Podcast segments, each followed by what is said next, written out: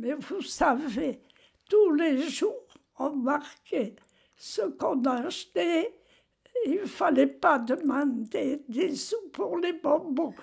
Et puis, quand on a été un peu plus grand, on allait à la messe et on nous donnait, je crois, c'est 16 sous pour donner à la quête. Mais nous, on allait au marché de bonbons et on a acheté des rouleaux de réglisse qu'on suçait tout le long de la messe, si ma mère l'avait su. Mon père nous aurait pelés, je crois. Il fallait rentrer de l'argent, il n'y avait, rien. J'aurais fait n'importe quoi. J'ai travaillé à Montpellier, chez Quercy, avant, place vers. J'ai travaillé sur l'esplanade au Saint-Uval pour le raisin.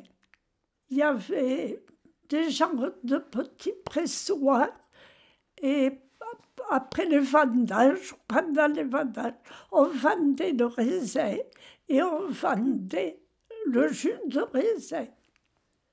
Et après, j'ai travaillé longtemps dans une réglisserie rue Fouque. Mon frère et ma sœur, qui étaient contre-maîtresses dans la réglisserie, et tous les trois ont travaillé là. Vous savez pas, ce patron, quand il y avait beaucoup de commandes, il nous disait, vous allez travailler une heure ou deux et je vous paierai une religieuse. Et si c'était plus long, il nous payait le cinéma. Et il nous donnait deux francs, peut-être, quatre petits sous. Et lui, il avait tous les employés gratuits. C'était en plus de la journée. Et vous, vous acceptiez avec plaisir? Bon, on aurait travaillé la nuit. On était content, madame, de porter de l'argent aux parents. Et maman et papa, ils comptaient, il fallait pas qu'il manque un centime.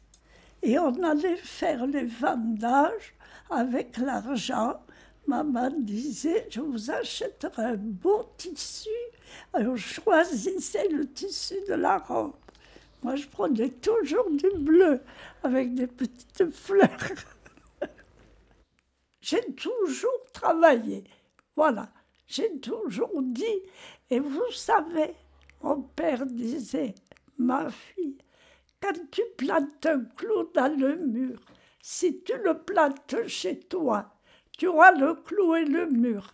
Si tu le plantes pour, le, pour un propriétaire, c'est lui qui aura le, clou, le mur et l'argent que tu donneras et que tu mettras dans la poche. Ma vie, ça a été ça. Le travail et l'économie